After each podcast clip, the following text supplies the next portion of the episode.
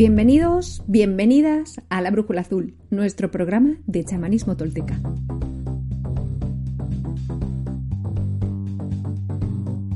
En los programas anteriores estamos empezando a abrir los ojos a mecanismos que usamos con nuestras personas cercanas y que ellos usan con nosotros.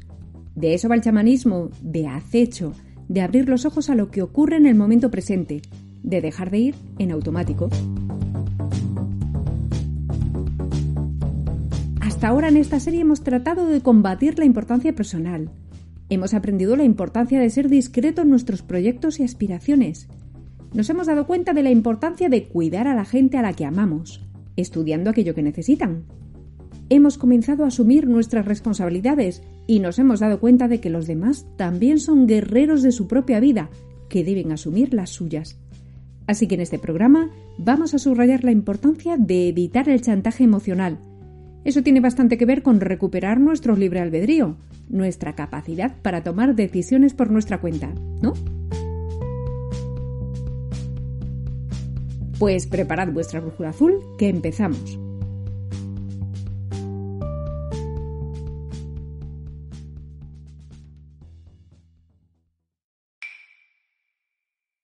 Evitar el chantaje emocional. Los que se preocupan por los demás se preocupan por sí mismos y exigen que se reconozcan los méritos de quien lo merezca.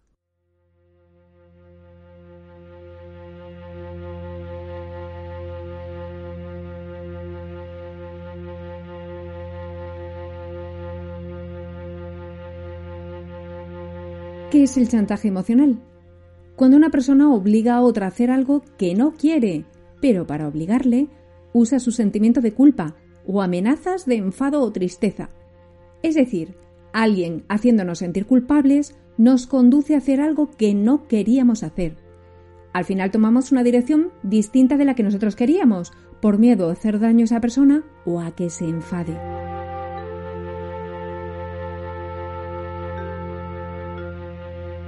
Como ya definimos en el apartado dedicado al libre albedrío, este tipo de violencia psicológica puede ejercerse de manera activa cuando la otra persona nos está obligando directamente, o pasiva, cuando somos nosotros mismos los que imaginamos esto o aquello. Somos nosotros los que nos sentimos culpables solitos y tomamos el rumbo que creemos que querría la otra persona.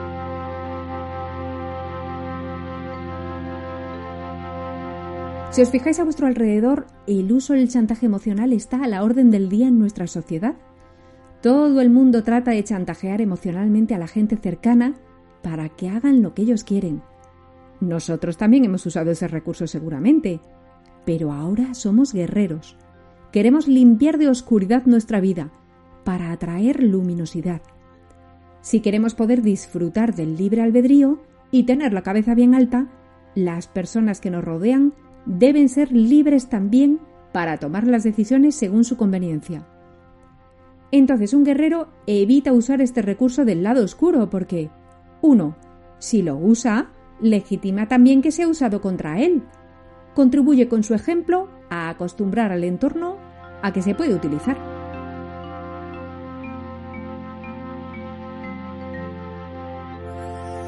¡2! Evita usarlo porque utilizando el victimismo se convierte en un vampiro energético se alimenta de la energía de otra persona, secuestra su libre albedrío.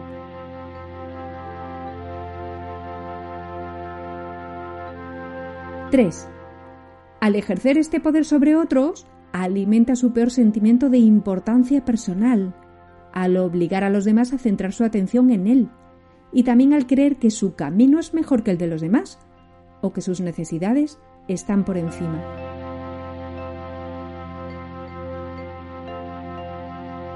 A mí me gusta el que dicen que es el punto de vista oriental.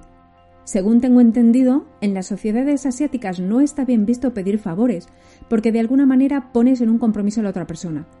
Es una cuestión de respeto. Yo que no soy oriental ni he sido educada en esta forma de hacer las cosas, cuando pido algo soy muy muy consciente de que la otra persona tiene la opción de decir no, y no puedo culparla por ello.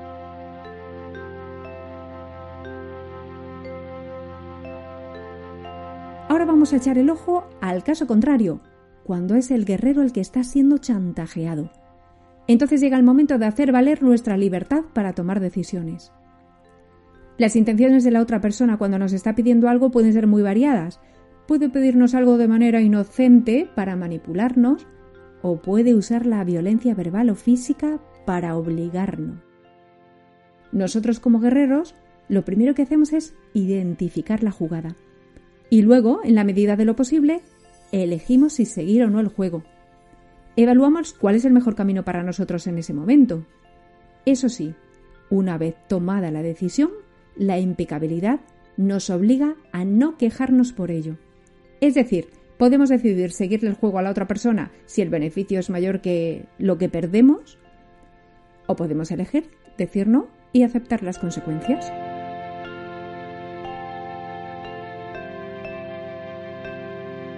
Por otra parte, el chantaje emocional puede llegar a tener otra estrategia algo menos oscura para lograr la manipulación.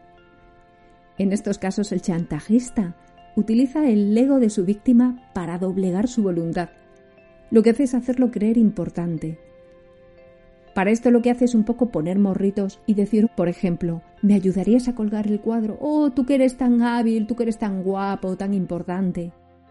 De hecho, con esta modalidad puede lograr que la otra persona acepte el chantaje y además lo haga con gusto, ya que en lugar de vampirizar su energía, lo que hace es reforzar su ego. Es también manipulación, pero un tipo en el que conseguimos doblegar la voluntad de la otra persona.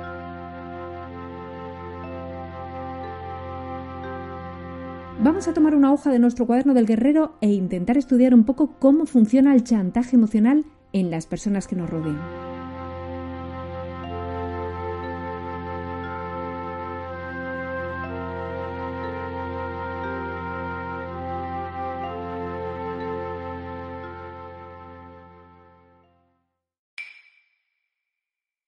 Ejercicio. Chantaje emocional.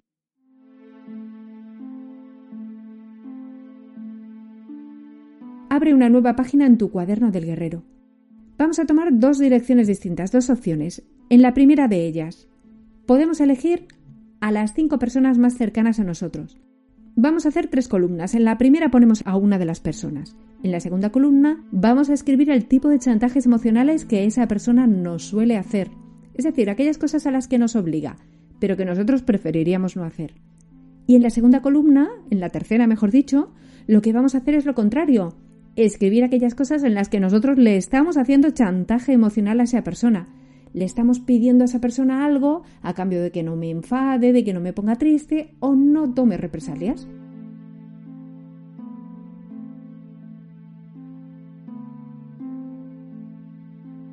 Esta es una de las direcciones que podemos tomar.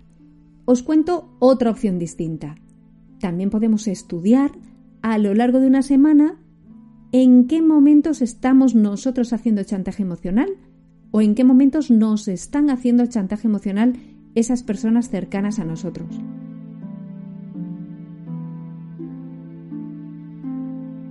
Tres. Como guerrero nuestra labor es dejar progresivamente de usar estas estrategias porque una persona que permanece libre a nuestro lado es una persona mucho más sana y feliz.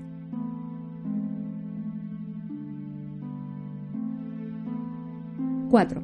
De la misma manera es conveniente educar amablemente a las personas de nuestro entorno para que nos devuelvan nuestro libre albedrío que por derecho nos pertenece. Saber decir no sin meternos en problemas es un arte que requiere práctica, pero que vale la pena cultivar a largo plazo.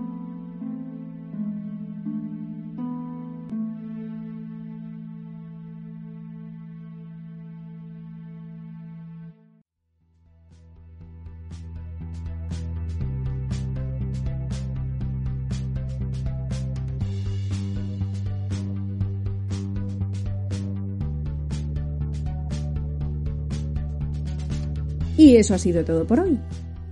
Al final lo que obtenemos cada semana es una reflexión para ir abriendo los ojos a las actitudes que queremos mantener en nuestra vida y las que queremos cambiar, las que queremos desechar.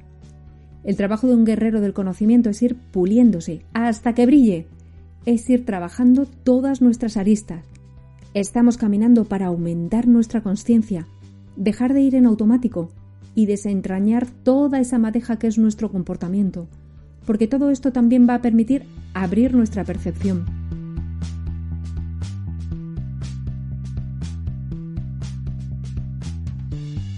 Nos va a permitir caminar también el camino del ensueño, y el de la sanación y el del acecho.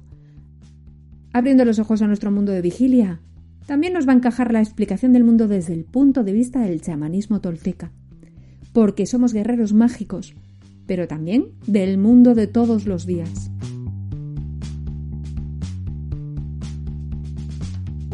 Recordad que si queréis más información la podéis encontrar en la web de la Brújula Azul, en todos los libros sobre los distintos caminos del conocimiento chamánico, y que si preferís poneros en contacto con la Brújula Azul, estamos en Facebook, Instagram, YouTube y en las plataformas de podcast como Evox o Apple Podcast.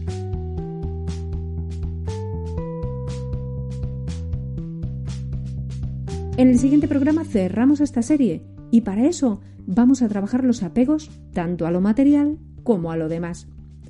Esta es la famosa mochila que dicen que cargamos, ¿no? La que dicen que debe ser más ligera. Pues en el siguiente capítulo vemos si podemos aligerarla. Así que dejad a mano vuestra brújula azul, que la necesitaremos pronto. Un abrazo azul a todos y todas.